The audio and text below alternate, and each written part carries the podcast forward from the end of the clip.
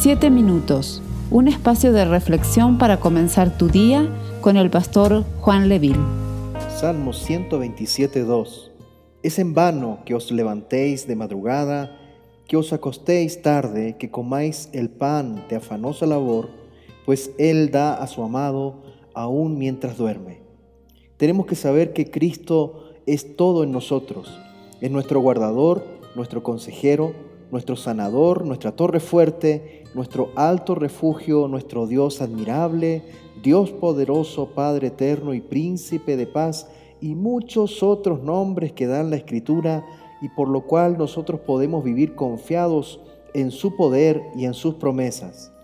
Cuando entregamos nuestras vidas a Jesús y Él permite que empecemos a vivir en santidad, nos damos cuenta de que todo lo que había sucedido en nuestro pasado sin Dios estaba fuera de su propósito y aun cuando algunos éramos religiosos, nada cambiaba en nuestro diario vivir, pues no teníamos la fe que hoy tenemos los que hemos nacido de nuevo en Cristo Jesús.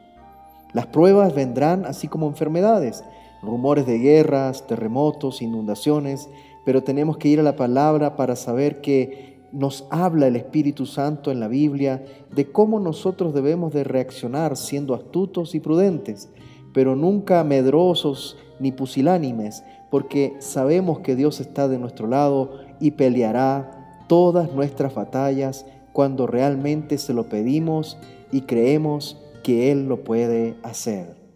Nuestro Señor es el que edificará en nuestra vida y el que velará por nosotros y por nuestra familia, y el único requisito que nos pide es habernos rendido a Él y creer en todas sus promesas que están dispuestas para aquellos que aman a Dios.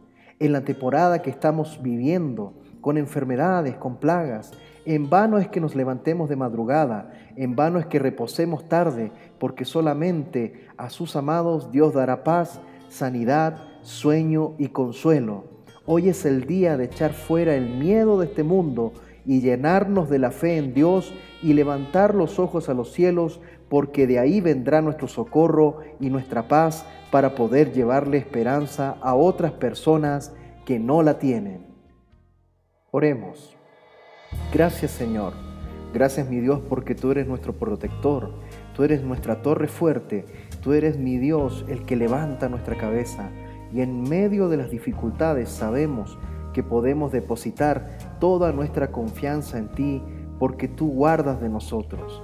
Ayúdanos cada día, mi Dios, a tener los ojos puestos en ti, puestos los ojos en Jesús, el autor y consumador de nuestra fe. Mi Dios, gracias por tu amor y misericordia. En el nombre de Jesús, amén y amén.